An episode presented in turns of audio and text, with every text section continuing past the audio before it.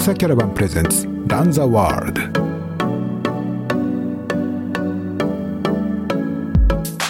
古い写真だと2012年とか13年ぐらいの写真を使ってたりする霧島エビの第2回の写真とかそれだと2014年ですかねなんかこう自分なりにもこう昔を振り返るというかちょっと年取ったなと思ったりとかいろんなあの知り合いの方を見てもなんかそういうふうに思ったりもします。2012年に初めて避難市の北郷町。この大会第1回目で2012年に開いてるんですけど参加人数40人だったんですよ。当時はやっぱり結構自分の中でも宣伝頑張ったと思っててもそれぐらいしかなくて、まあ、そう考えると今は認知度とかは広がったなっていうふうに自分では実感します。この番組はリカバリーサンダルリグの提供でお送りします。日本で企画された厚底ソールのリグは昨年春に発売されて以来日本人の足の特徴に合わせた快適さで人気です。私も履いていますが一歩ごとに足裏を柔らかく受け止めてくれることを実感できるクッション性がありながら前後が上にカーブしたソールのおかげで前へ前へと押し出されるような感覚が気持ちよくて気に入ってます。2020年限定モデルとして新色も登場しています。詳しくはリグフットウェアで検索して公式ウェブサイトをご覧ください。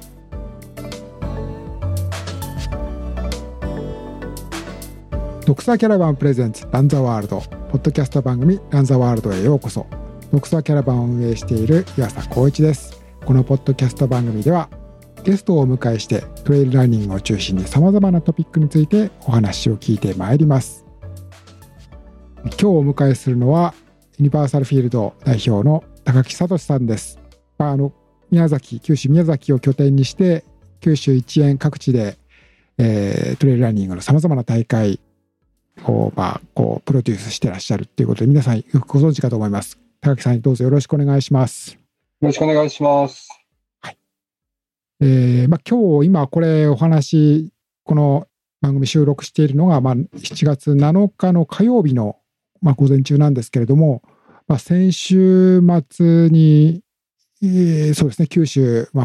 のですね、熊本の、まあ、球磨川の流域で大雨の災害がございまして、で、まあ、その雨降っ続いていて、週が明けてからも、まあ、九州のですね、まあ、長崎、佐賀、福岡、そして今日は大分の方とかもですね、えー、ちょっと大雨が続いているという中で、えー、お話伺ってます。高木さんは今は宮崎にいらっしゃるんですよね？そうですね、宮崎にいます。今、こう近くは、まあ、今、ご自身は、まあ、いらっしゃるところでは、まあ、ある程度雨も落ち着いてっていうような感じでしょうか？そうですね、今日は宮崎は大丈夫みたいな話ですかね。はい。うん。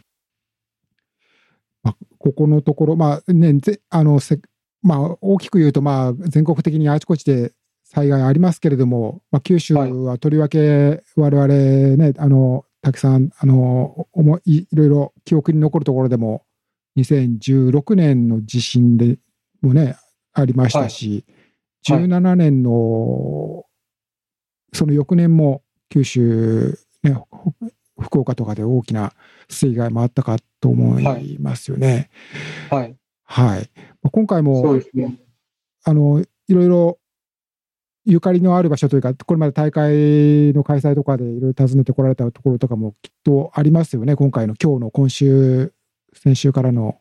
そうですね、あの昨日の雨で、まあ、長崎県の大村っていうところが、まあ、結構雨が降ったみたいで、まあ、そこは、まあ、毎年4月に虎ノ森トレイルランニングっていうところを開催している、まあ、開催の場所にもなっていて、まあ、ちょっと地元のと、まあ、牧島さんっていう方が地元で協力してくださっていて、まあ、その方にちょっと連絡を取ったら、まあ、まあ、本人はまあ大丈夫だよっていうことだったんですけど、まあ、やっぱり水没しているところがあったりとかもしてるっていうお話だったので、まあ、ちょっと心配はしていますね。はい。うんそうですよね。まあ、あの、いろいろこうやっぱりトレイルランニングの場合、こう山の方に近いところもあって、まあ、今回もね、球磨川の上流域とかも結構山とか谷とかね、はい、そういうトレイルトレイルランニングにも向いているような場所なのかなと思うんですけれども、そういうところが、まあ、はい、ね、いろいろ大きな被害に遭ってるという。ことかと思いますね。あの、これ早速、高木さん、あの、あのフェイスブックページとか拝見して、いろいろその支援というか、まあそういうことはで、早速アクションを起こしてらっしゃるのを見てたんですけれども、はい。ちょっとそのあたりもごご紹介していただけたらと思ったんですけど。はい。あの、まずはですね、あの、今実施しているのが、あの、水害にあって、まあ、家が流されたりとか、まあ、床上浸水とかしているところが多数あるっていうことの、まあ、お話を聞いて、まあ、その災害に遭っている方にちょっとコンタクトを取ったら、まあ、医療品関係が不足しているというようなお話だったので、まあ、お金をかけずに、まあ、協力できることって、まあ、ランニングをやってる方に、まあ、協力していただけることってなんだろうなと思って、まあ、考えたところ、まあ、自分もそうなんですけど、まあ、大会の参加賞ってランニングの、まあ、マラ特にマラソン大会とかって参加賞の T シャツが多いなと思っていて、でもそれも、まあ、自分で着てるかっていうと、まあ、そういうふうな、まあ、着用もせずにそのまま袋にしまったまま、タンスの中に入れてたりとかする場合が結構あるんじゃないかなと思ってて、まあ、あの、また私自身も袋から開けずに、うんタンスに結構入れてしまってるままの状態のものがはい。結構あるので、まあ、それをそのまま、まあ、新品未使用のものであったら、そのまま提供できるんじゃないかなっていうふうに考えて、まあ、そこだったら、あの、各個人でこう、お金を出してとか、無理にこう、出費を使ってっていうところではないので、まあ、お願いしやすいんじゃないかなと思って、まあ、動いたところです。はい。うんね、あの、くはい。くくそれ、えーまたその送り先とかは、またこの、ポッドキャストのこの小ノートというかね、このあの、ところにも記事にも書き加えておきますので、そちら詳しく見ていただければと思いますが、はい。ね、まあ、あの、こう、相次いでこういうことが続いているので、非常に、まあ、そういう中でちょっとお話を伺うわけなんですけれども、はい。ね、えーっとですね、まあ、まあ、この水害のこともあるんですけども、まあ、今年は何といっても、まあ、新型コロナウイルスということが大きな話題になってましてですね、はいあの、武さんも先日、先週先々週かなんか、あの、ライブ番組でお話、出演されていて、私ちょっとあの直接見なかっ見られなかったんですけれども、はい。あのーでまあ、大会、まあ、各地でか開催できなくなっているというお話ある中で、まあ、はい。こう、武さんのユニバーサルフィールドさんの大会はいち早く、まあ、条件付きながらも、まあ、大会開催に向けてはい。準備始めてらっしゃるという動き、まあ、先駆けとして動いてらっしゃるのかなと思うんですけれども、はい。今、ここからが、もう一回かい、そういう、まあ、我々に近いところで言うと、大会の開催というところで言うと、どんなような今、動きされていらっしゃるのかっていうことをちょっと伺ってもよろしいですかね。そうですね。あの、今私のところの会社で企画運営しているところで言うと、あの、まあ、宮崎の大会で鏡水の森トレイルという、まあ、私がホームマウンテン、ふわ普段あの山に遊びに行ってるところで、まあ、毎年それは5月にやってたのなんですけど、まあ、ちょっとそのコロナの関係で8月に延期をしたものが、まあ8月の16日で開催予定です。まあ、あの、募集は7月10日までにしてて、ちょっとそろそろ定員になりそうなので、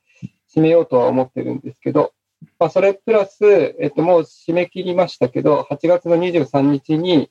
えっと、キリンシマイミの高原エクストリームトレイルという、まあ、60キロ超の大会が、えっと、8月の23日にやる予定です。うんで、その後に、えっ、と、4月の、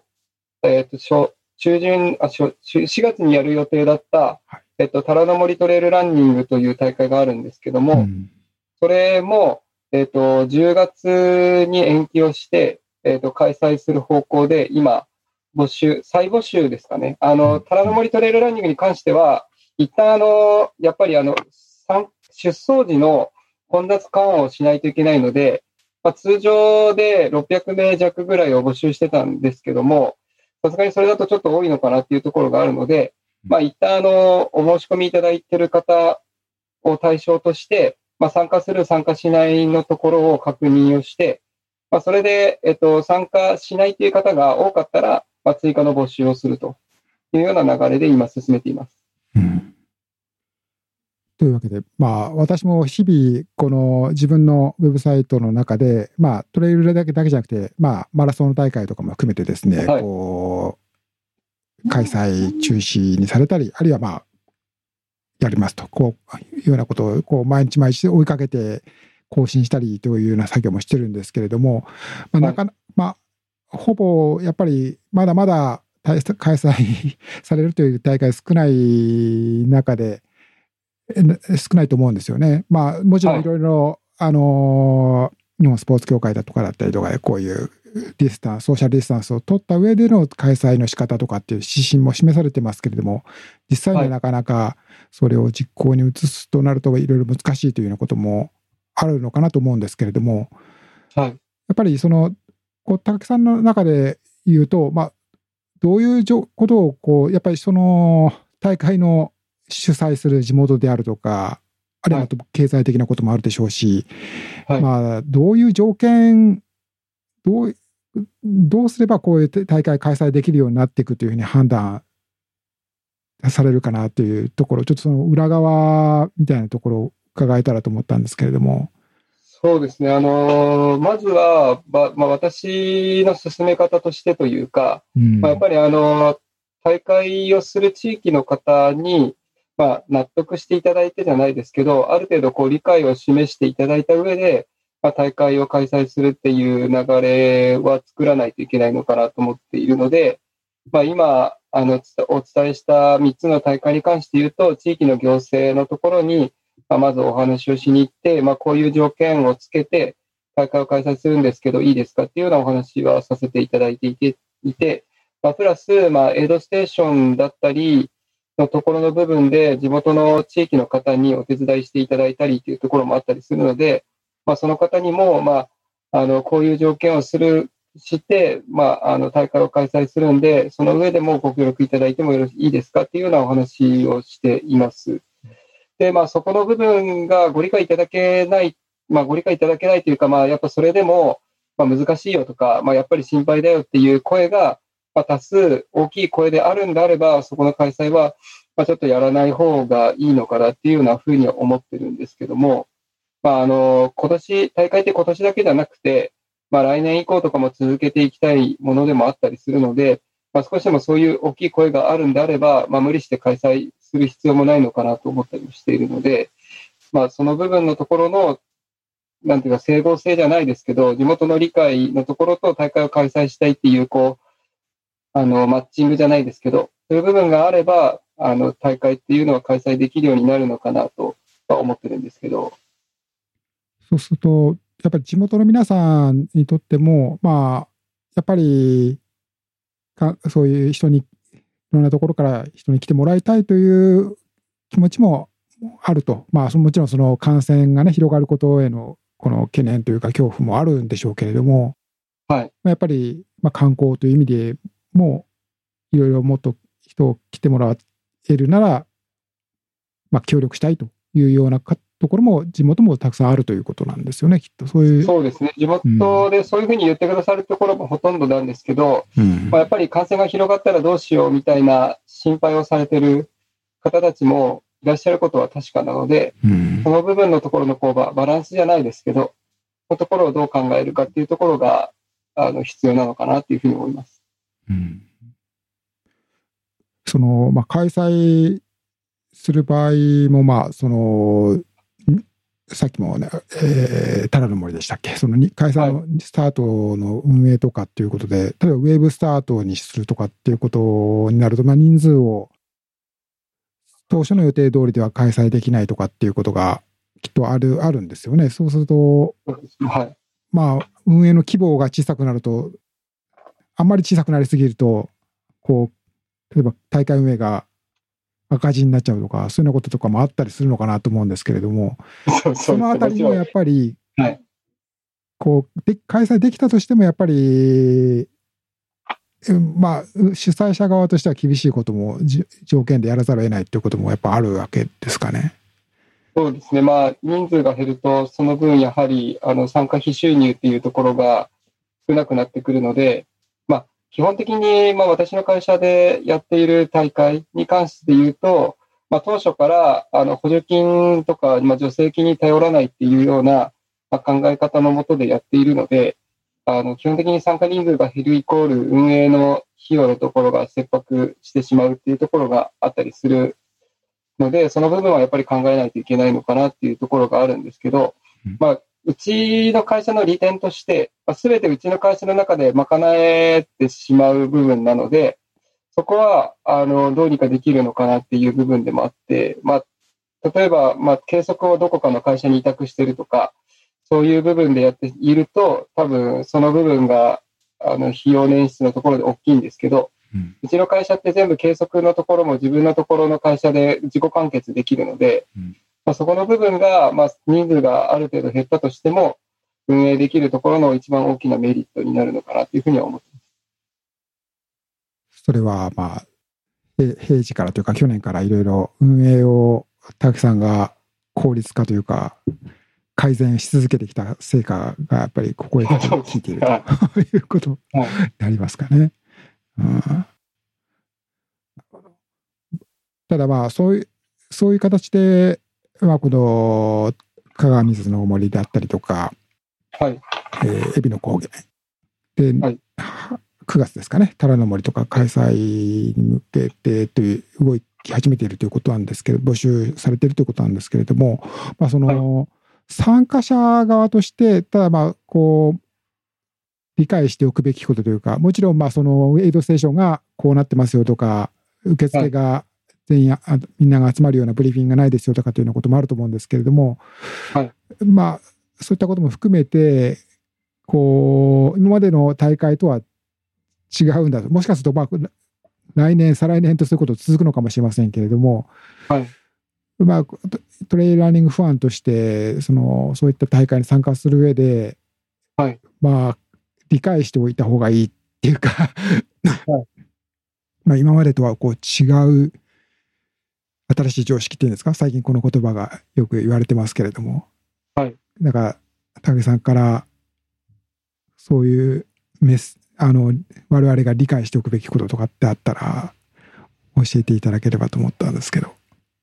そうですね。あの、まあ、薬とかワクチンができれば、まあ、今まで通りっていうような動きに、まあ、きっとインフルエンザと同じような感じにはなるのかなと思ってるんですけど、まあ、現状そういうのがないような状態であれば、まあ、まずは感染させないっていうことを、まあ、自分が感染させてはいけないし、感染しないようにもしないといけないっていうのが、まあ、あの、大きな目標じゃないですけど、目的というか考えの中にないといけないのかなと思っていまして、まあ、大会中で言えば、やっぱりあの、先ほど岩田さんもおっしゃったウェーブスタート、まあ、密集するのを作らないといけないっていうところがあるので、まあ、ウェブスタートが必然的になるのかなっていうところですかね。ただ、まあ、あの、まあ、マスクの着用とか、まあ、自分が人に感染させないようにマスクの着用っていうところも、まあ、あの、外の競技なので、必ずとも必須じゃないといけないっていうところは私は思っていなくて、まあ、人との距離がある程度離れてたりとか、まあ、あの、走ってたりすれば、あの、か、なんていうんですかね、医師会の方も言われてるんですけど、やっぱり乾燥してすぐ飛沫って飛ばなくなってしまうっていうようなところもあるので、まあ、そこの部分はそれほど、まあ、追い抜きのところの部分も含めて気にするようなところではないのかなっていうふうには思ってはいるんですけども、まあ、大会中のところで言えば、そのスタートのところぐらいかなと、基本的には思っていて、ただ、あの大会を開催するにあたって、まあ、会場に移動するまでの交通手段だったりとか、まあ、それ以外の、まあ、地元に行ってスーパーで買い物するとか、コンビニで買い物するとか、その他の場所でやっぱり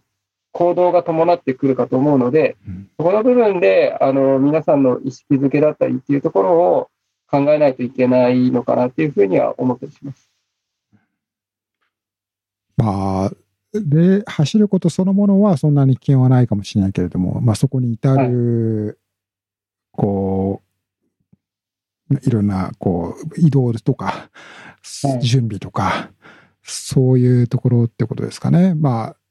まあ買い物行くにしても、まあ、何人もで連れ立って入らずに、こう、は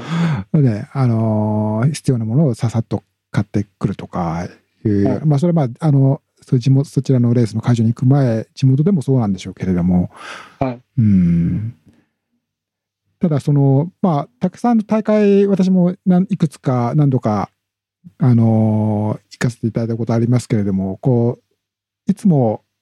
こう、レースの前かな、まあ、前夜祭とか、はい、そういうところでいろいろなイベントがあって、こういろいろこの地域の、ね、この方がお話しされたりとか、まあ、太鼓だったりとか、はい、まあ、そういうのは、そういうのもすごい楽しみの一つだし、そこでまあランナー同士いろいろコミュニこうあ挨拶したりとかっていうようなこと、そういうようなこととかも、なんかすごい大きなこうイベントの、ね、魅力だと思うし、まあ、高木さんも多分それを重要、あのユニバーサルフィールドさんもそれを大事な、それが一つの大きな魅力だと思うからこそ、そういうものをイベントの中に組み込んでこられたんだと思うんですけど、なかなかそういうのって今難しくなりつつあ難しい感じですよね、まあ現状ではですね。その辺はやっぱり、なんか、竹さんの中でいいアイディアとかあったりするっていうのはあるんですか？そうですね、まあ僕、私の中でも、まあ、岩瀬さん今おっしゃるように、そこは大切にしなきゃいけない部分なのかなと思っていて、まあそれはあの、先月はあの大塚さんともちょっとお話をしたんですけど、やっぱりマラソンにない、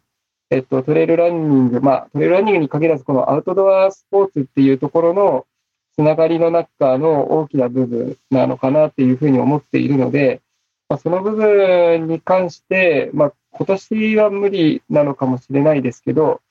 あの、なるべく早くこうできる方法は考えたいなと思っていて、まあ、現状で言うと、レストランとか、まあ、通常の食事を外食で済ませるときにできているところではあるので、まあ、座席間隔を開けるなのか、まあ、あの密閉された空間とかではなく、も窓を開けっぱなしで通気を良くして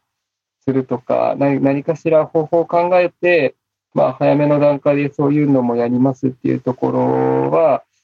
伝えられるような環境ができればいいなというふうには思ってるんですけど、やっぱそれありきが、まあ、楽しみ方の一つ、まあ、トレイルランニングっていう大会を形成している一つじゃないのかなっていうふうに、まあ、自分は思ってたりするので、まあ、その部分が何かしら提供できるような環境ができればいいなっていうふうには思ってますけども。そうですね。まあ、かといってね、まあ、オンラインでそれが代わりのことができるかっていうとね、それはまあ できるのかもしれないけど、ちょっと味気ないなっていう感じもね、まあ、するし。ねはいえー、まああのまあ、今はね、しばらくの間は別にそういうことはなくても、こう、ランニングのコミュニティ同士のこういろいろなこうネットワークっていうのもあるし、ねまあ、主催者もたくさんの声をね、こう聞くこともできる、あのそういうメッセージとかね、こう、フェイスブックとかそういうものを通じて、ブログとかそういうものを通じて見ることもできるけど、まあ、新しく、こう、そういう輪を広げていく上では、やっぱり、直接ね、こう話したり会ったりとかってできる場が、やっぱり、その、ね、それの役割ってすごく大きいと思うので、はい。ね、まあ、まあ、なんか世の中は、ね、こう、バーチャルイベントブームみたいな感じでいろいろやられてはいるんだけれども、ね、あの、やっぱりそれだけで、で変わあの、取って変わるものでは決してないんだろうなと。うんまあ、ね、期待して、ね、望みを捨てずにいきたいなと。まあ、さすがにバーチャルばっかりっていうのも、こう、温かみがないなっていうのもあって、うん、なかなか難しいな。最初はなんか、あのね、それこそズーム、ズーム飲みみたいな、オンライン飲みみたいなのがすごい流行りましたけど、うん、最近なんか傾向としてなくなりつつあるのかなっていうのも思ったりするので、まあ、秋、秋じゃないですけど、やっぱりなんかこう、実際に会って飲んだりする方がこう、話したりしやすいのかなっていうふうに思ったりします。やっぱ、特にね、やっぱ私は思うのは、やっぱ新しいこう出会いとか広がりとかね、新しくこの入ってくる人がそこに溶け込むとかっていうことでいうと、やっぱりね、ズームとか、そういうのだと、なかなかそういう場を知ることも難しかったりとかね、やっぱ限界あるなと思いますよね。いきなりズームで新しい人が入ってくるけども難しいですよね。ねちょっとね。それだったらいいかもしれない。お互いね、知ってる間柄だったらいろいろね、あのそこで話が進むっていうのはあるでしょうけど。はいはい、あ、あと、まあ、そうした中での取り組みとして、えー、写真集を、ね、あの、はい、ジョイっていう写真集を、まあ、ユニバーサルフィールドさんとして作られて、はい、もう発売、私も手元に一冊あの届きまして、早速拝見してますけれども、はい。えー、こう、唐国岳ですよね、表紙が、写真があって、で 中もあの、まあもちろん自然のトレイルの写真もですけど、ランナーの皆さんの笑顔のね、楽しそうな写真、まあ、見て、ね、私も存じ上げてる方もいたりとかして、はい、あの、なかなか当たり前のことのようだったけど、今思うと大事な時間だったなとか、まあちょっと月並みな感想なんですけど、思ったりしますけれども、はい、まあこれまとめられた、まあ高木さんがこれをね、あの、作ろうというふうに、こう、思われ、あの、作られたわけだと思う、作られたわけなんですけれども、まあこれに込め、これはやっぱりどういうこう理由でこれを今この時期に作ろうと考えられたのかなと。あのもともともとは、まあ、うちの会社が2011年にを私自身で作って、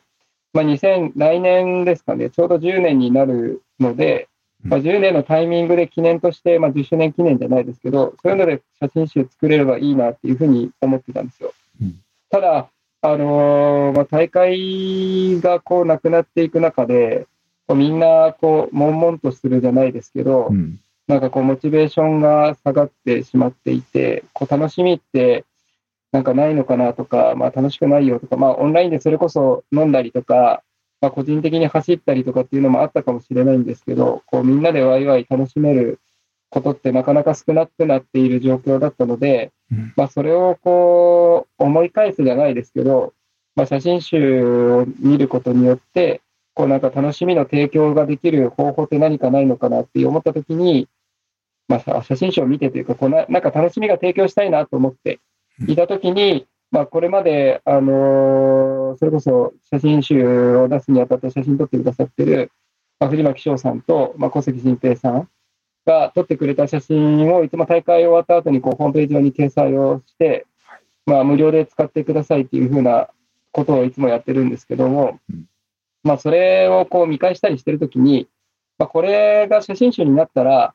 まあ、みんなこう見ながら、こう、昔はああだったねとか、あの時こんなことがあったねみたいな、あの、楽しみの提供ができるんじゃないのかなっていうのが、まあ、一つ大きなきっかけというか、にもなっているのもありまして、で、まあ、あと二つ目が、まあ、あの、いつもこう写真を撮ってくださってるお二人の、まあ、仕事がないっていうとちょっと上から目線になるかもしれないんですけど、まあ、この写真集を作ることによって、まあ、その売り上げの一部でも、まあ、お二人に渡すことができれば、あのー、まあ、ちょっとお二人を救うっていうと、ちょっと 聞こえが、なんか、あんま良くないかもしれないんですけど、二人のためにもなるのかなっていう思いもあって、まあ、作ったのがきっかけですかね。はい。こう、竹さん自身、こう、めくって、ページをめくってみて、なんか、はい、やっぱり、この10年やってきたことっていうの、こう、思い出とかが蘇ったりするような感じですか？そう そうですね。もうあの、古い写真だと2012年とか13年ぐらいの写真からもう、あの、を使ってたりするのもあるので、まあそこを見てると、なんかこう、まあ、昔ながらと言ったらちょっと聞こえが悪いかもしれないですけど、あなんかこういうのもあったなとか、それこそ霧島エビの第2回の写真とか、もうそれだと2014年ですかね、の写真だったりするので、なんかこう自分なりにもこう昔を振り返るというか、自分が写ってるのもあったりするので、ちょっと年取ったなと思ったりとか、まあそれは僕だけに言わず、いろんなあの知り合いの方を見ても、なんかそういうふうに思ったりもします。けどやっぱり重ねるにつれて例えば、まあ、会社っていうかねその大会としてより、はい、まあこういろんなことが解決してというかもっといい大会になっていったなとか、はい、そういう手応えみたいなものもあったりしますか？そうですね。まああのー、効率的と言ったらあれなんですけど、やっぱりあの、いろんな大会を年間でこうやってる中で、まあ、もっとここをこういうふうにしたらいいとか、ああいうふうにしたらもっと良くなるよねっていう積み重ねもあったりするので、まあ、その部分の改良っていうのはできてきているのかなと思って、まあ、あとは大会を重ねる中で、こう、いろんな企業さんとのつながりもできて、まあ、そことのアドバイスもいただいたりとかですね、まあ、一番最近で大きいのは、なんかやっぱ山ッさんにはなると思うんですけど、うん、まあ、そこの中で、あの、道迷いが起こらないように、まあ、山ップでコース図作ってもらって、まあ、大会中に、こう、もし迷いそうだったりとか、自分の位置を確認したい場合は、こう、スマートフォンを見て、まあ、自分の位置確認してくださいっていうのも、まあ、ここ数年の間のつながりでできたことですし、まあ、今年から先日ちょっと発表したばっかりですけど、今、山、あと、山店山店さん。はいはい。と、はい。あの、に、の猪熊さんとちょっとお話をして、まあ、天気、大会前の天気予報の提供とかもしていただけるようなつながりもできたりしたので、まあ、あの、年を重ねるごとに、まあ、安全対策だったりとか、その部分を少しずつ良くしていけるような環境づくりっていうのは心がけているところであります。山の天気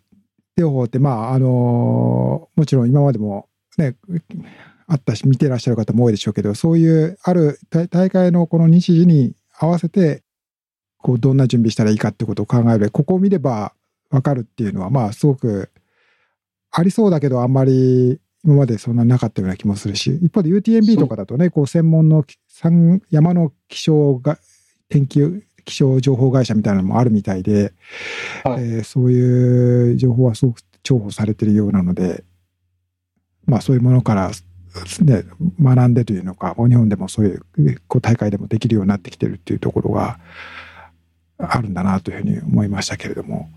確かに。ですね。UTMB はなん。か正確にというか、ちゃん。とこう出てますもん。ね。この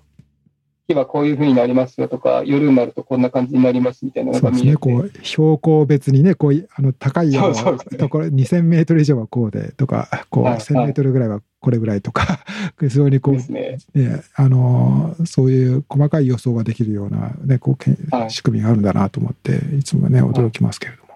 ということなん。ですけど、まあ今日はですね、まあちょっとこの、このポッドキャスト番組に高木さんに初登場していただくということもあって、ちょっともう少し前の話も伺えればなと思って、はい、というのも、あの、はい、まあ、高木さんが2011年ですか、ユニバーサルフィールドをこう創業、立ち上げられて、はい、まあ、あの、こう今に至る大きな動きを作られているとい。うことなんですけども、まあ、そもそもそのトレイルランニングに高木さんが出会ったきっかけっていうんですか、こう、そこのところ私もまだ、多分いろん、あの、もうすでになんか他のメディアでは語られてるのかもしれないけど、私はあまりまだその辺聞いたことなかったなと思って、はい。そこ、まあ、長い話かとは思うんですが ちょっとこう、聞けたらなと思ったんですけど。そうですね、あのトレイルランニングに出会ったきっかけは、まあ、もともとあの、まあ、東京に私2006年、まあ、高校卒業して大学入って、はい、東京にいたんですよ、まあ、大学生の時に。はい、で、その後に、まあ、社会人として、まあ、就職をしたんですけど、うん、まあ、いずれはこう宮崎に帰りたいなっていう思いがあって、はい、まあ、生活をしていて、まあ、2006年にこう宮崎に帰ってきたんですね。うん、で、あのー、東京にいる間は、あの、あの、チャラチャラ遊んでただけなので、飲んだり、飲んだりするかっていう感じで。その頃から陸上部とか、そういうわけではなかったんですか？いや、全然ないです僕、帰宅部なんで。帰宅部ですか？全く運動の有もしてなかったぐらいで、あの、有酸素運動大嫌いだったんですけど、で、こう、宮崎に帰ってきて、まあ、あの、知り合いがサーフィンしてたからサーフィンを始めたりとか、あの、ロードバイクに乗ったりとか、まあ、あの、人から誘われて、こう、マラソンを始めてっていうの流れの中で、こう、マラソンと自転車ができたらトライアスロン、あと泳げればトライアスロンができるっていうわけわからない誘われ方をして、だけど、宮崎のね、海もね、あの、有名だし、条件は揃ってるって言えば揃ってる。はい、まあ、そういうきっかけもあってトライアスロン始めたんですよ。で、結構あの、なんかのめり込んでしまって、すごい、まあ、それこそ1日に3種目練習するとか、そういうこともやったりしてたんですけど、その中で、まあ、あのー、まあ、マラソンが、まあ、サブ3を切った時に、もうなんか、一回踏ん切りがついて、うんで、次に何しようかなと思った時に、こうネットでいろいろ調べてたら出てきたのがトレイルランニングだったんです。だから、あの、それが2008年とか9年ぐらいなるほど。なので、トレイルランニまあングが大り、あの、大きく、こう、ブレイクする直前みたいな感じの時期ね、そうそうですね。ねはい。うん。まだ多分激走モンブランがある前ぐらいだったと思うんですよね。そういうようになった時に。で、そこから、あのーまあ、山に自分でこう、当時はそれこそトレイルランニングショップとか、そういうのもまだなかった、まあなかったっていうかあったのか、九州で言えば多分もう C 山さんがスカイトレイルのおはい。店始めてた頃だと思うんですけど、うんまあ、存在自体も知らなかったので、うん。まあ、自分でインターネットを調べて、こう、ザックとか、トレイルランニングするためには、みたいなのをすごい検索して、出てきた、出てきたものをネットで買って、まあもちろん宮崎、今でも、まあトレイルランニングショップがないので、あれですが、当時はそれこそ、当時もあのアウトドアスポーツのショップなんてなかったので、うん。まあ、あの、インターネットで調べて、それを購入してみたいなのでやってたんですけど、じゃあもうど、まあ自分の見よう見まねで集めて、こう、情報を集め そうですて、ね。こう、周りの近くの山に行ってみるみたいな、そういうところから始めてるはいはいうん。まあ、身近な、身近な山はどこかなみたいなところから始まったんですけど、うん。そうそう、だんだんやっぱり、そう、それは、これは、これはいいって感じになったわけですか？これこれを楽しいなっていう。そうですね。まあ、あの、うんマラソンに飽きたじゃないですけど、ちょうどその頃もう、まあ、マラソンはいいやと、こう、タイムを、同じタイムを刻みながら行くのがちょっとうん。嫌だなと思ってた時期でもあって、まあ、トレイルランニングのあの、この不整地を走る感じとか、うん。まあ、あの、こう、よくジェットコースターに例えられたりしますけど、はい。こう目まぐるしく路面状況が変わる中で、こう、ワクワクが、ワクワクすごいする大会だなと思ってて、あまあ、大会というか、まあ、ワクワクする、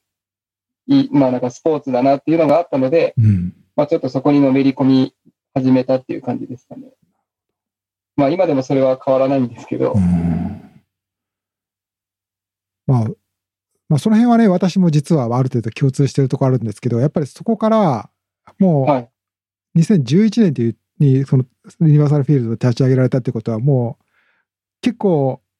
もう始めてすぐ、もうこれで、これは仕事に大会を立ち上げよう、自分でやってみようっていうのは結構早かったような気がするんですけど、そういう、それはやっぱりもう、もうこれは、こりゃいいっていう、やっぱ確信があったってことなんですか？いやでも、最初あの、トレイルランニングの大会を作って、まあ、あの仕事にしようっていう思いは全くなかったんですよね。あまあ、と当時で言えば、あのまだ普通に僕サラリーマンをしててええ、働いてた時期でもあったの、まあ、それこそまだトレイルランニングを始めたばっかりの時は、勤勤務をしてたんですけど、まあ、それとは別に、あの、なんか、それこそ宮崎はスポーツランド宮崎って言われるんですけど、なかなか、あの外からの、まあ、プロのスポーツ、まあ、野球だったり、サッカーとかを、まあ合宿誘致をして、そこに来る観光客の人たちを呼んで、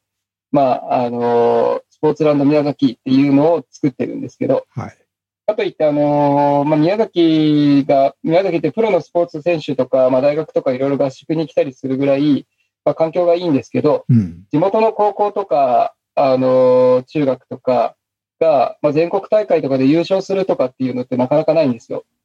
ああ、なるほど。うんス。ポーツの環境がいいのに、うんまあなんかそういうのができないっていうのはう、ん。なんかちょっとすごい自分の中で違和感があって、はい。まあ、それをか変えたいというか、まあな何かできないかなっていうのがあったりしそこで仕事にしたいとかっていうのは全くなかったんですけど、うん当時は。なんかな何かできることってないのかなっていうのがまず一つあって、うん。で、それともう一つ別に、あの、マラソン大会が、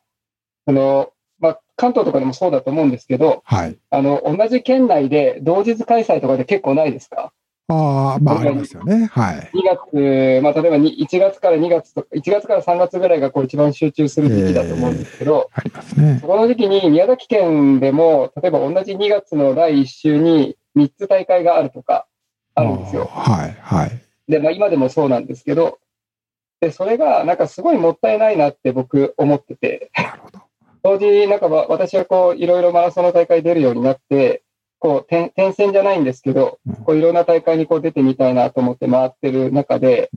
あのー同じ県内で、まあ、隣の県だったらまだしもなんですけど、同じ県内で同じマラソンをやってる人口でそうそう多くないのに、うん。なんかなんかそのランナーの取り合いをしてるのがもったいないなと思って、かんぐまあ、どこの行政とかマラソンの実行委員会もうん。大会作るのってものすごい大変だと思うんですけど、うん。それなのに、まあ、同じランナーのじ、ランナーのこうお客さんの取り合いみたいなことをやってしまってるので、うんまあ、なんかどこかが調整して、うん。あの、日にちをずらせば、それぞれのランナーがちょっと散り散らばってはい、こう、もう少し参加人数増やしたりとかすると、まあ、それぞれのけ大会でもっと参加人数増えて、経済効果生まれるんじゃないかみたいなのの考えがあったんです。うん。で、それでも、それもやりたかったんです。うんで、うん最初、その、観光協会、まあ、あの、県の観光協会とか、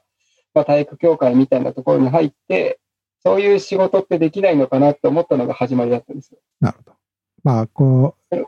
自も自分のビジネスっていうよりは、もっと宮崎の地元を良くしたいとか、まあ、あのもっとじこう、地域の皆さんがなんかスポーツ楽しめるような環境を、なんかもっと作れるんじゃないかというような、そうです、そうです。はい。高い志を持って始めたと。どうかわかんないですけど、なんか、すごい違和感ばっかり、違和感しかなかったので、なんかそういうのできたらいいなっていうふうに思って、うんで、なんかあの、まあ、人のつてでこっちをちょっと紹介してもらって、はい。体育、体育協会とか、まあ、県の施設、なんか、そういう担当の人に会いに行ったんですけど、うん。まあ、それぞれの行政がそれぞれの大会やってるから、まあ、僕たちではちょ、なんていうのか、調整とかはできないですみたいなうん。話を言われて、うんでもそれだったら、もう自分でやるしかないと言って、で、自分で立ち上げたんです、会社をそうすると、まあ、た単なる、た単なるっていうか、まあ、大会をた開催するっていうことが目的だったわけではなくて、まあ、はいもっと、こう、宮崎のスポーツ、うまあ、ドゥスポーツっていう言い方がいいんですかね。なんか、はい。みんな単なる、こう、こうプロプロ選手がこう来て、なんかやるのを観戦するだけじゃなくて、こう、はいせっかく恵まれた、この地域、このあの場所の中でもっと楽しめる場所を作りたいと。はい。まあ、調整、調整というか、まあ、こう、すでにやってる人たちとももっと働きかけて、いチャンスを増やしていきたいというような、いうようなことが。考えとしてあったということなんですか？そうです、そうです。はい。ああ、なるほど。けどまあ、で、まあ、そうですね。その中で、まあ、たまたま、その地域活性化じゃないですけど、まあ、そういう観点から言ったときに、まあ、世の中にマラソン大会ってすごい溢れてた。まあ、今もその継続して行われている大会がほとんどですけど、溢れていたので、うん、まあ、その、マラソン大会をこれから増やしても、まあ、それこそ自分が最初に言ってた地域競合が起こってしまうと。うん、っていうのもあって、まあ、その、まあ、マラソン大会をやっていない地域の活性化をするためにはどういうふうにすればいいかとかっていうのも考えたところで、あのまあ、そういう場所って結構山間部が多くて、うん、でそれをうまく活用してできる大会がトレイルランニングだったっていうところですね。当時もうすでにトレイルラ、まあ、と、まあ、まあ、九州と関東ってそんなじ時差みたいなのあるのかどうかわかんないですけども、トレイルランニング、まあ、私自身も、私も実は、まあ、武井さんと同じような時期にトレイルランニングと出会って、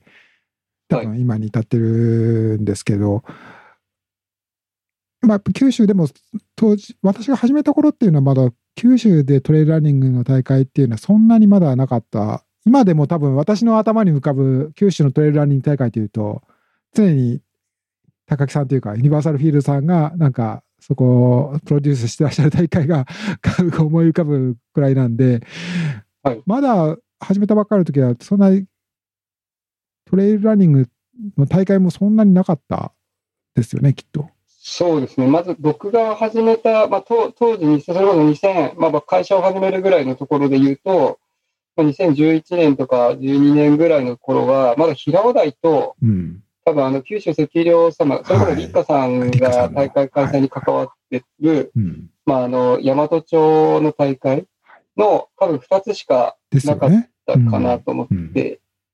僕でも自分がそのトレイルランニングを始めた時に、その大会があるの存在さえ知らなくて、ああ、まあそういう、なので、プロモーションがそんなになかったかもしれない。なかったのか、まあ、僕の検索能力が低かったのか、どちらかだと思うんですけど、僕、わざわざ関東までで参加しに行ってたんですよ。うん、そうなりますよね。で、あのーそれこそ OSJ の奥久慈の大会だったりとか、うんあと、なんか OSJ がその時すごい大会いっぱいやって、まあ OSJ しかやってなかったぐらいなイメージが僕の中ではありますけど、なので、O- OSJ の御嶽の100キロとかですかね、うん。今でこそすごいクリック合戦が行われますけど、うん。僕が出た時とかはずっと埋まらずにこう来てたぐらいの 参加人数多分まだそんなに多くなかったと思うんですよね。それが今ね、それこそあの、抽選じゃないですけど、一日も経たずしてこうなんか埋まりますよね、多分。とかの状態だったので、まあその中で、まあ九州で、まあ、あの、大会を増やしていくことが、まあ、いいのかなと思ったりもしたんですけど、うんまだそういう意味では、まあ、トレイルランニングをさされたか、されてる方っても地元ではそんなになかったような感じなんですよね。きっとトレイルランニングというスポーツそのものもあんまり何それみたいな反応だったり、そそういうところから始まってるんですよね、きっと。はい、あの、2012年に初めて、それこそもうちょっと今、環境保保全の関係で、まあ、森林保全地域になってちょっとできなくなってしまった大会なんですけど、うんそれこそ日南市の北郷町あっていうところで、まあそれこそ、あの、ひとみさんに。ゲストで来ていただいたことはありますけど、はい。この大会第1回目で2012年に開いてるんですけど、あれです、あの、参加人数40人だったんですよ。42人ぐらいだったですかね、多分。ねうんぐらいが、まあ今でこそ大会やりますよって、うちの会社とかで募集をすると、まあ少なくともまあ200人弱ぐらいとか集まってくれるようにはなるんですけど、当時はやっぱり結構自分の中でも宣伝頑張ったと思ってても、40人とか、それぐらいしかなくて、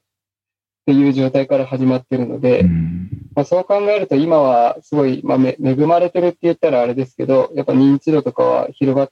たなっていうふうに自分では実感します。うんやっぱりそれは、もちろんトレイルランニングというスポーツそのものが、こ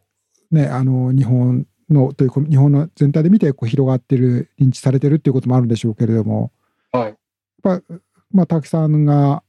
いろんな工夫をされたっていうのもきっとあるんですよね。この、そういう意味ではど、どういうことが功を奏したみたいなことって、なんか、裏話みたいな、これが九州でトレイルランニングが広まったきっかけだったみたいなこととかって、実はそれは高木さんが仕掛けたことだったみたいなことってあるんですか？仕掛けた、仕掛けたっていうとちょっとあれかもしれないですけど、やっぱ霧島エビの高原の大会、まあ60キロっていう距離の大会を作ったのは一番大きかったかなっていうふうに、まあ私自身は思っていて、まあそれこそあの UTMF、第1回の UTMF が多分2013年開催です。あ、2000 2012年ですかね。そうですね。に開催されて、まあ、それに参加するためには、まあ、何何キロ以上走っていかないといけないっていう最終条件だったと。今今だと ITR ポイントになってますけど、はいっていう大会の中に、えっ、と、多分、その霧島エビの高原エクストリームトレイルっていう大会が初めて認定されたのもあって、まあ、そこから多分 UTMF に出たいよっていう人たちが、こう霧島エビのの大会に参加してくれるとか、うん。なんかそういうのの流れも一つあるのかなっていうところと、まあ、あとは、あのー身近な山で大会を作ったことによる、えっと、参加者像っていうところもあるのかなと思っていて、まあ、それこそ最初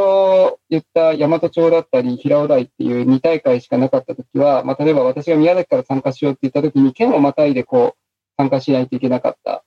ような状況だったんですけど、基本的にまあ九州で各県に一つずつぐらいは大会があったりとか、はい。まあ、宮崎で言うと3大会あるんですけど、ええそこの大会に行くんだったら、そんなに移動距離も伴わずに、まあ、身近な大会に参加できるっていうのは環境づくりっていうのを、まあ、私含めて、あの、福岡のスカイトレールの C 山さんと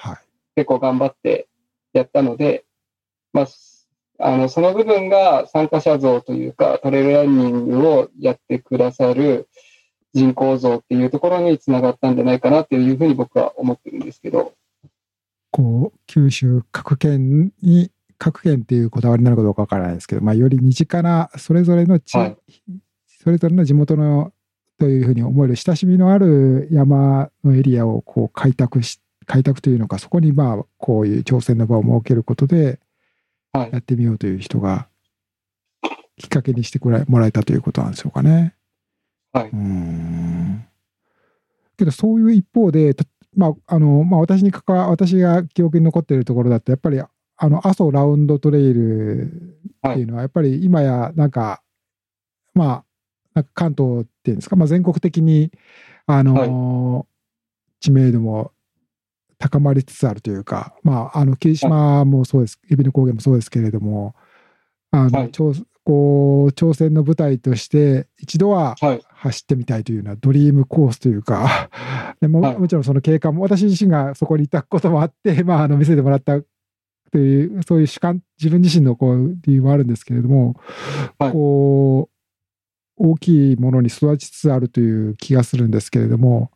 はい、そこそこはやっぱりそれ地元のこう親しみ地元での自分の地元の親しみの持てるコースというところからもう一歩成長、もう一歩違うっていうんですか、なんていうんですかね、こう世界に誇れるような、それこそ世界に誇れるような大会作りみたいなことも、こう見見えて、たくさんの頭には浮かんでるのかな、そういう目標ができてるのかなと思うんですけれども。はい。それは意識されますか？そうですね。あのー、まあ、日本の中で100マイルレースっていうと、やっぱり UTMF とか、まあ、つい最近、あの、100マイル化した新越語学とかあると思うんですけど、まあ、あとは OSJ がやってる御嶽の100マイルですかね。とかもあったりして、まあ、数は少ないと思うんですけど、まあ、その中で、まあ、やっぱ九州の自然のところを、まあ、世界に誇れる場所っていうところを、まあ、あの、椎山さんとそれこそ2013年ぐらいからずっと探していて、まあ、最初のあの、身近なところで参加できるっていうところも一つ関わってはきてるんですけど、わざわざ世界に行かなくてもとか、まあ、関東とかにまで遠征しなくても、九州の人は九州で100マイルの大会に参加できると。まあ、身近な100マイルじゃないですけど、うん、そういう環境づくりっていうところもしたかったっていう話を、まあ、それこそ椎山さんとずっとしていて、で、まあそこの部分を、まあ最終的に今阿蘇に落ち着きましたけど、例えば九州赤稜山脈のところでできないかとか、まああの、二人でこう、山の地図を見ながら、こういつもニヤニヤしながらとか、やってたここ行ったらいいんじゃないのみたいな話をずっとしながらコースを探してて、まあいろいろこう車で行って山に入ってみてっていうのを繰り返して、それでまあ最終的に阿蘇っていう環境がすごいいいよねっていうところになって、まあそこからもう二人でこう、登山地図、まあ山の山岳地図、まあ日本国土地理の地図とか見ながらこう入り込んでは行き止まりの道だとか、なんかそういう やりか、やり、なんていうんですか、失敗じゃないですけど、何度も繰り返しながら今のコースがやっと出来上がっていて、まあ最終的にはこう、ここを通れば100マイルになるよっていうところまではできてるんですけど、うん、まあ熊本地震があって、はいまあ、道が寸断されてるとか、交通事情のところが難しいというのもあって、まあ、まだ開催には至ってませんけども、まあ、やはりあの景色って、まあ、世界に誇れる、まあ、日本の中でも、まあ、観光地としても有名ですし、はい、世界に誇れる場所だなっていうふうにも思っているので、まあ、そこの部分を、まあ、国内外に対して、まあ、ちょっと今海外はコロナの関係があって難しいかもしれないですけど、まあ、国内外にこういう綺麗な、まあ、綺麗というか、すごい場所があるんだよっていうところを、まあ、PR できる場所ではないのかなと思ってて、まあ、それこそ、あの、UTMB とか、まあ、海外の名だたる、まあ、コースに負けない景観を有しているふうに僕は思っている場所でもあるので、うん、そこの部分は、あの、うまく、えっ、ー、と、PR 等もしながら、まあ、広めていけたらなっていうふうには思って例えば、なんか、将来的には、こう、海外からももっと人を迎えようとかってこともあるわけですよね、きっと。その、そうですね。まあ、ゆくゆくは、そういう。ワールドシリーズの一つの中に関わろうとか、いうようなこととか。はい、まあ、あの、だ打倒 UTMF とは言いませんけど、あの、東と西でそういう大会があって、うん、もういいんじゃないかなっていうふうに思います。うんということで、ね、たくさんのこうこう、ね、夢と夢というにはもうちょっと現実的なプラプランというんですかね。がこう、はい、着々と成長しつつあると、はい、いうことかと思うんですけれども、ね、まあ一方でですね、まあ、武さん自身もこう依然として一人のアスリートとしていろんなことを挑戦されてますよね。はい、あの私の記憶だと確か最近だと去年の12月のオマーンバー UTMB も、はい。ね、行かれて、はい、あのこう完走を果たされてということで、はい、すごいあの私もあのその前去年一昨年にあの行かせてもらったんで、あの、大あの大変な、あの ひどひどくないあの、すごいタフなコースで、そうですね。あの、それを完走できるとやっぱすごいなというふうに、あの、本当に尊敬しますけれども、やっぱそのあたりもやっぱりもっといろんな、こんなことやってみたいなとか、一一人のアスリートというか、はい、チャレンジャーとしてこんなことやってみたいなということもありますか、今？そうですね。あのー、まあ、私自身は、まあ、どこか故障しない限りは、選手として自分も楽しみたいなっていう思いがやっぱりあるので、まあ、年に1回の海外の大会は、まあ、ちょっとコロナが落ち着いてになると思いますけど、はい、まあ、毎年出たいなと思ってて、まあ、ぜひ、今年は本当だったら、あの、トルコに行きたかったんですよ。おあの、トルコの120キロぐらいですかね。はい、確か。その大会に行きたいなと思ってたんですけど、またさすがに今年はね、無理だと思うので、あれですけど、まあそういうのに、そうです、カッパドキアのああ、カッパドキアウルトラトイル。はい。はい。はい。うん、そこにまず行きたかったのと、うん、まああの、いつになるかわからないんですけど、トルデジアンとか参加したいなと思ってもいますし、まあ、最近なんかいいのか悪いのかグレートレースでこういろいろこう、すごい大会が放送されるもんだから、えーはいなんかまあ、自分で出るっていう考えるとちょっと難しいかもしれないですけど、挑戦はずっとしていきたいなっていうふうには思ってます。あの、オマーンはいかがでしたか、はいおオマーンはですね、あの、まあ、僕、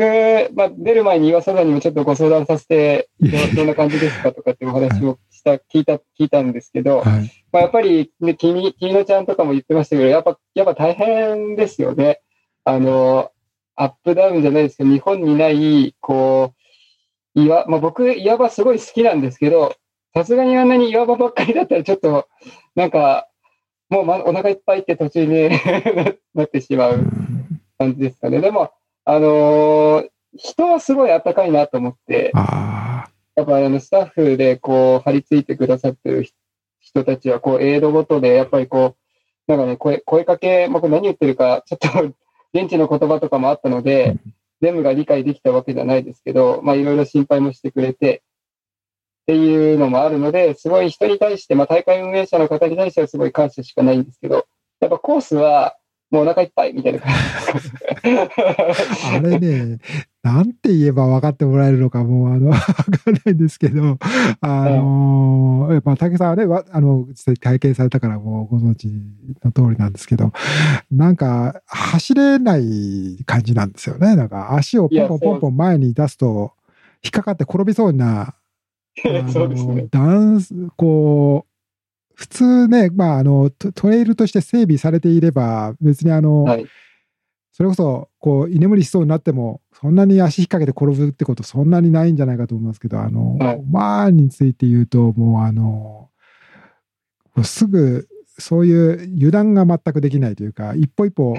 足を置くところをこう、自分で確かめないといけないし、あとコースが分かりにくいでしょ。あの、ああ、わかりにくいですね。あの、ね、はい。あのちっちゃい緑色のコースマーキングがあったでしょ。なんかあの、ですね、はい。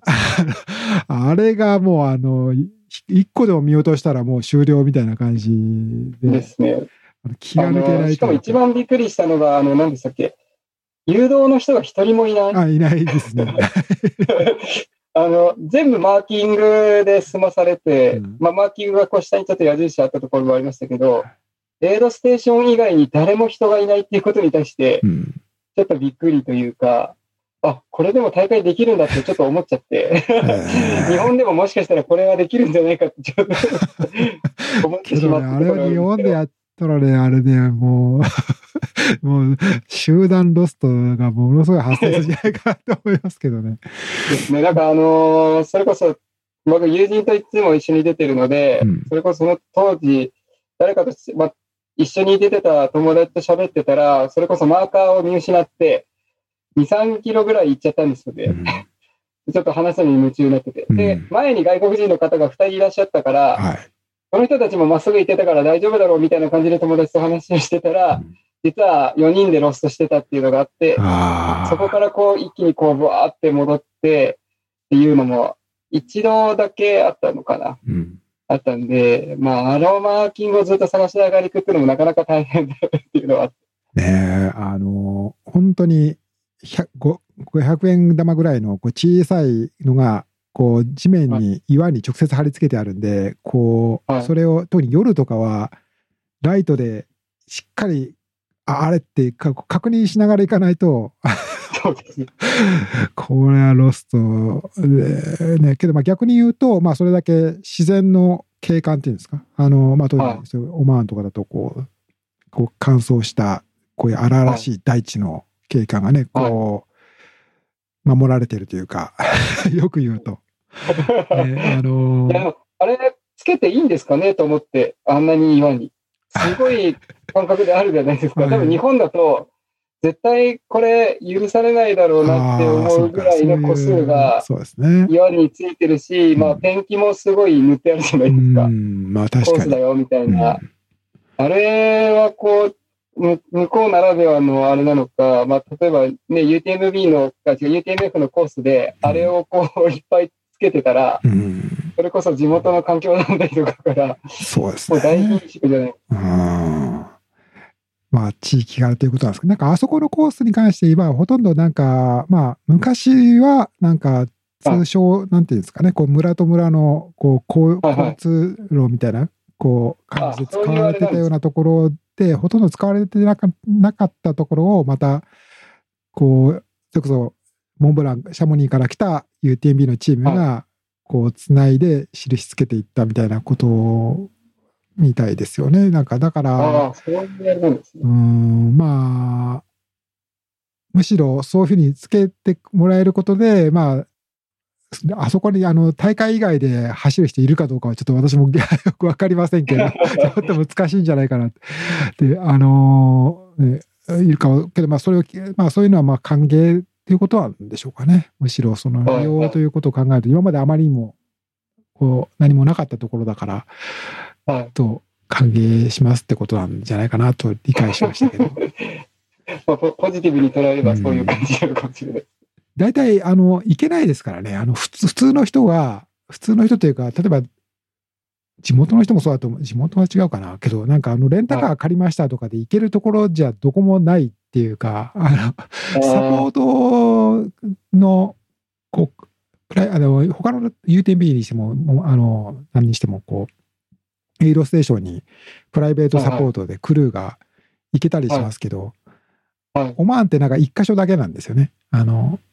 ああそこホテルがある、あそこだけしかそういう形では行けないっていうか、多分他のところは、よっぽど、なんか、たとえあの、4WD の車とかでも、ちょっと危険っていうか、あの、こう、行けないと思いますね、なんかね。あの こう、よっぽど観光ガイドみたいな感じで、こう、地元に慣れてる人じゃない限りは、確かに、あのーホテルぐらいですよね。ちゃんとこう、はい設備が整ってるというか、それ以外のところでこの人が入り込めるのかなってすごい思っちゃいましたね。それ以外はなんかもう、ね、道がまずわからない、ね、思いますけどね。あの、いや、まあ、すみません。まあ、の盛り上がってしまいましたけれど。ねはい。まあ、他にも確か、あ例えば、その、高木さんが、なんか今興味持ってることとか、トレーラーニング以外でも、あの、こういうスポーツとか、なんか、イベントとか、はいなんか、まあ、興味持ってることとか、なんか紹介してもらえることあったら聞けたらと思ったんですけど、なんかありますか？そうですね。まあ、会社として、まあ、新しく始めたのが野菜の宅配事業っていうのも始めたんですけど、はい。えーそれは始めたんですよ。それ地元の宮崎の野菜ですか、その宮崎の野菜を全国にっていうのをコンセプトに始めたんですけど、あの、何でしたっけ？えっと、宮崎って、まあ宮崎っていうよりも九州は野菜が美味しいっていうのをすごい関東とかから来た人とかにも言われていて、はい。まあ自分も住んでて普通にスーパーで買ってるからそんなに感じていなかったって言ったらあれなんですけど、まあ普通に美味しいなとは思って食べてましたけどうん、そういう実感もなかったんですけど、まあそこをこう広める何かできないかなっていうところがまず一つとうん、まああの、やっぱりスポーツやってる人たち、まあランニングもそうですけど、こういろんなスポーツをやってる人って体を酷使したり、まあする中で、まあもう少しから自分の体の栄養素じゃないですけど、その体ってこう自分で食べるものからできているので、まあ、それをこううまくなんか考えながらやれたらこうリカバリーじゃないですけど怪我をしにくい体になるとか、まあ、栄養素をしっかり取りましょうみたいなところも含めて何か提案できないかなっていうところと、まあ、あの野菜の生産とかをあのー自分の会社がもともと仕事を始めた時から、ちょっといろんなつながりがあって、障害者団体の方に、あのーお願いしている部分があったんですよ。で、その障害者団体の人たちが、あの、野菜の生産とかも始めたっていうのも聞いていて、まあ、その3つの思いをこう一つにして、何かできないのかなっていうところを考えて、まあ、野菜の宅配事業、まあ、日向っていう名前で。始めたんですけど今、ちょっとウェブサイトも拝見してます。宮崎エクスプレス日向っていうこれですね。そうですね。で、まあ、アスリートフードマイスターっていう、あの、資格を持っている方が宮崎に1名いらっしゃって、はいまあ、その方と今日に、こう、レシピを作っていただいて、あの、その箱詰めにしてる野菜の中で、あの、野菜をとを使った料理のメニューを毎回こう2品入れて、この食材でこういう調理をしたらこういう栄養素栄養素が取れるんで、疲労回復にいいですよとか、なんか鉄分が多めに取れますよみたいなのを提供している感じにはなるんですけど、そうなんですね。じゃあ、季節に応じた、その、野菜が、こちらでこう選んで送っていただけるということですか？はい今度お送りしましょうか。はい。ぜひ、あの、お試し便で。いやいやいや、ぜひ、これちょっと、えー今、ウェブサイトを見てるんですけれども、ね、えー、月1回とか定期便で送っていただけるというのとか、単発とかあるようですよね。大体はい。2400円とか3000なんから4000円ぐらいの、いろんな、はいまあ、家族のね、数に応じて、こういろんな組み合わせがあるということでしょうかね。はいです。えーじゃあもう、こういう、いろいろ、これとかはね、まあ、まあ、じこうまさにこうじ宮崎の地元に根ざして、その魅力を伝えるっていうことで言えば、最先最初のね、あのそもそも、そういうユニバーサルフィールドを立ち上げられた時の思いが、まあ、ちょっと形を変えてここに現れてると。そうですという言い方もできるということですかね。い。です。はい。うーんなるほど。あとは、あの、大会以外の、まあ、こう山の楽しみ方みたいなのが伝えられたらいいなと思っていて、はい。あの、大会、大会編長じゃないですけど、大会じゃなくても、こう山に普段からこう遊びに行ってくれる人が増えたらいいなと思っているところもあるので、うんまあ、それに関わる何かができたらいいなと思ってますね。まあ、なので、ちょっと最近、里山トレ、九州里山トレイルっていう、うんまあ、イベントを、まあ、月1ペースぐらいでやってるんですけど、はい。まあ、あの自分の住んでるところの身近な山、まあ、それこそ1周10キロとか、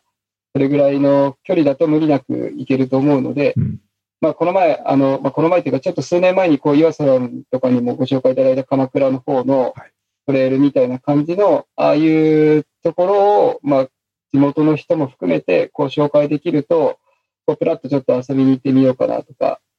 大会までは出なくてもいいけど、そういうトレイルとか、まあ、アウトドアのところに触れるような、まあ、あの、イベントじゃないですか、ツーリングみたいなのができると、なんかいいなとは思ってたりします。こう、関東とかそういうところから来る人というより、観光で来るっていうよりは、こう、地元のことをもっと知ってもらいたいというような、地元の方にこういはいうはい魅力的なフィールドがすぐ隣にあるんですよと。まあ、走る、走らなくてもそういうことを楽しめるいい場所があるんですよと。はいはい。ということを伝えたいということなんですかね。そうですね。まあ、なので、まあ、と関東とかでもね、高尾とか行かなくても、えもっと身近な里山とかも多分あったりするのかなと思って、まあ、た丹沢しかりだと思うんですけど、うんまあ、鎌倉も、あの、よく、岩瀬さんもおっしゃってるし、あの、住んでる山田博さん。とかも言ってますけど、こう、メインルートじゃなくても、ちょっと外れて人がいないところいっぱいあるでしょうみたいなのと一緒だと思うんですけど、うん。まあ、もっとこういろんなルートをすれば、まあ、人とすれ違わずともこう楽しめる場所があったりもするし、うん。まあ、あの走るだけじゃなくて、まあ、山頂でコーヒーを入れて飲むとか、うん。なんかちょっと一休憩する楽しみ方だったりとか、そういうのもあったりするかなと思うので、そこはそこでこう提案、提案じゃないですけど、こうなんかできたらいいなと思ってて。まあもちろん、あの、大会は大会で、あのー最初にちょっとお話ししたいろんな人とのつながりうん。とか、うん。楽しみ方があるので、そこは絶対的になくさないつもりではいますしうん、これからも続けていきたいとは思ってるんですけど、うん。まあ、地元の山を知るとか、地元のアウトドアアクティビティをもっと楽しむみたいな、何か提案みたいなのもやっていけたらいいなというふうには思ってなるほど。まあ、この、じゃあ引き続き、この宮崎を拠点にしながら、いろんな地元のことをもっと地元の人に知ってもらいたい。そして、はいいろいろ集まって九州の魅力を九州以外の方にも知ってもらえるような場を作りたいというそうですね。い。そういう場所を作りということが、まあ、まだまだ夢が広がっているということになりますかね。はい。はい。いやいや、もうありがとうございます。まあ、あの、こう、えあの、も多分もっといろんな、こう今ね、実現段階の、こう、ある程度、こう、形になっていることをお話しいただきましたけど、きっといろいろ、このね、まだ計画中のこととかもきっといろいろあるのかなと思うんですけれども、またそんなこととかもね、あの、改めて、こう、機会を改めて、ちょっとね、きあのー伺えたらいいなと思うんですけど、まあ、今日のね、今回の番組では、まあ、ひとまず、この高木さんの、私もちょっとまだあまり聞いたことのなかった、このユニバーサルフィールドを創業に至る、こう、ストーリーとか伺うことができてはい、非常に、あのーこう、貴重な時間いただきました。ありがとうございました。お恥ずかしい。というわけで今日は、えー高木聡さんユニバーサルフィールド代表の高木聡さんをお迎えして独裁キャラバンをあのーポッドキャスト番組「ランザワールド」をお届けいたしました。これからもさまざまな話題をこのポッドキャストではお届けしたいと思います。ぜひチャンネル登録していただいてお聞き流しのないようにしていただければと思います。ランザワールドお相手は岩佐光一でした。高木さんありがとうございました。ありがとうございました。